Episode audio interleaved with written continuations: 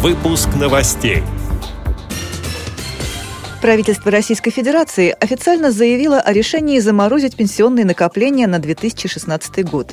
Вице-президент ВОЗ Лидия Абрамова приняла участие в слушаниях в Общественной палате Российской Федерации. В Смоленской области стартовал фестиваль детей-инвалидов «Созвездие-2015». Студенты Тверского государственного университета создали прибор, который поможет незрячим людям ориентироваться в пространстве. Далее об этом подробнее в студии Мария Ильинская. Здравствуйте.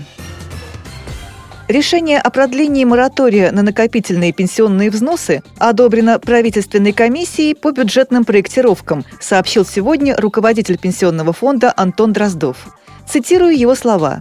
Принято решение о замораживании на 2016 год пенсионных накоплений, сказал он на заседании трехсторонней комиссии по социально-трудовым отношениям, сообщает газета «Ведомости». Фактически, это решение было принято руководством страны еще на прошлой неделе, но официально до сих пор не объявлялось. Минфин уже прописал в дополнительных источниках бюджетных поступлений 342 миллиарда рублей от замораживания при дыре бюджета в 576 миллиардов. Напомню, правительство РФ на 2014-2015 годы ввело мораторий на формирование накопительной части пенсий. 6% от зарплаты граждан, которые должны поступать в накопительную часть, пошли в распределительную часть.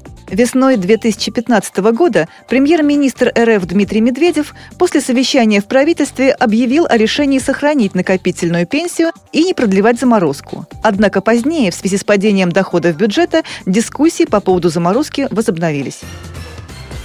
В Общественной палате Российской Федерации состоялись слушания на тему «Доступность туризма, туристских ресурсов, туристской индустрии для лиц с ограниченными физическими возможностями Россия без барьеров».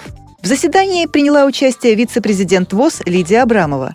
В частности, она рассказала о реализуемом с 2011 года проекте Всероссийского общества слепых «Социальный туризм для инвалидов по зрению». Она отметила, что в данном проекте приняли участие не меньше 1100 человек, представители более 60 региональных организаций ВОЗ.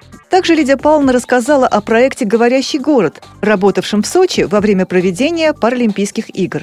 Как сообщает пресс-служба Всероссийского общества слепых, в завершении своей речи вице-президент ВОЗ обратила внимание слушателей на важность обсуждения данных вопросов, необходимость государственной поддержки социального туризма и формирования доступной среды в области въездного и внутреннего туризма в России.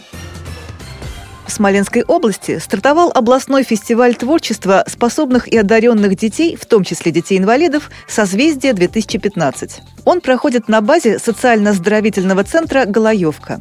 В мероприятии примут участие 160 человек. Фестиваль проходит в 14 раз.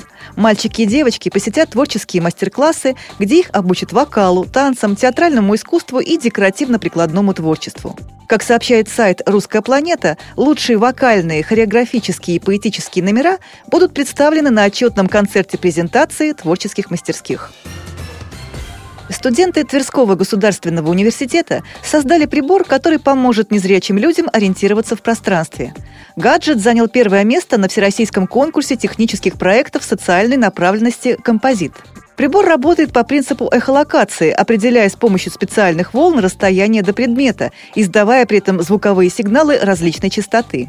Для каждого расстояния свой сигнал. Дальность действия сигнала 2,5 метра.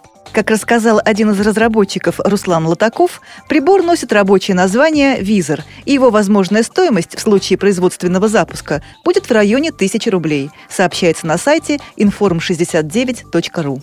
С этими и другими новостями вы можете познакомиться на сайте Радио ВОЗ. Мы будем рады рассказать о событиях в вашем регионе. Пишите нам по адресу новости собака ру. А я желаю вам хороших выходных. Всего доброго и до встречи!